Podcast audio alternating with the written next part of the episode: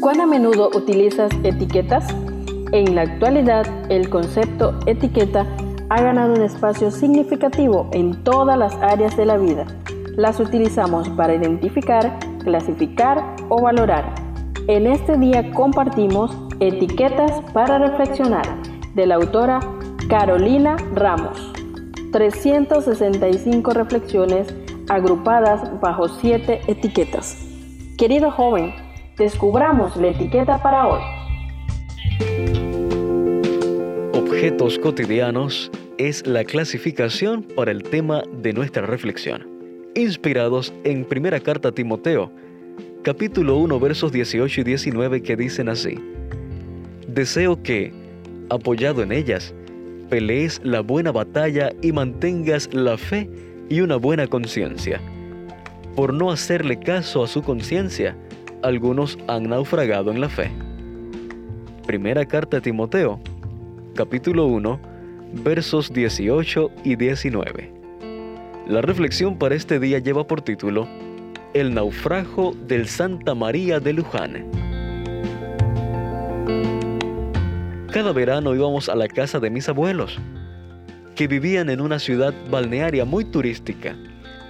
En una de las playas, que se llenaba de surfistas y gente que iba a ver el amanecer y el atardecer, las olas tapaban y descubrían una y otra vez los restos de un barco que había naufragado. Se trataba de un navío argentino que había quedado varado en la costa el 21 de julio de 1965.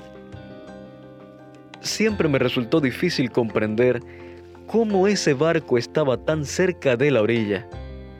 Mucha gente se lo cuestionó también. Un historiador contó cómo había sido todo. Esa madrugada, de niebla espesa, el buque Santa María de Luján, que había zarpado de Porto Alegre para llegar a Buenos Aires, desvió su rumbo y encalló a 150 metros de la orilla de la playa de Elmir, parte de la conocida playa Brava de Punta del Este, Uruguay.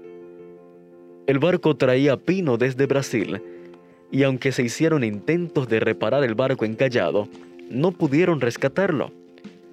Cuando lo liberaron del peso de su cargamento, intentaron nuevamente rescatarlo, pero se inclinó pronunciadamente a estribor y no pudieron hacer nada más.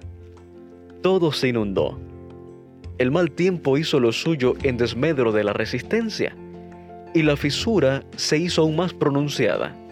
Los troncos salieron en todas direcciones y no se pudieron recuperar. Y el casco del barco quedó como estatua que se incorporó de forma permanente al paisaje de ese lugar. Se dice que mucha gente construyó sus casas con los restos de los tablones del barco que flotaron en la costa. Se dice que el barco muerto alimentó a todo Uruguay con madera y sigue vivo en la arquitectura de esa zona. A pesar de los dos faros, el barco encalló. Querido joven, a nuestro alrededor hay más de una luz que nos puede iluminar en las tormentas. Sin embargo, a veces por causa de una densa niebla, podemos encallar a solo metros de nuestro destino. ¿Acaso quieres que se alimenten de tu derrota y pases a la historia como alguien que estuvo a punto de llegar? Dios quiere que lleguemos salvos a destino, a nuestro hogar celestial.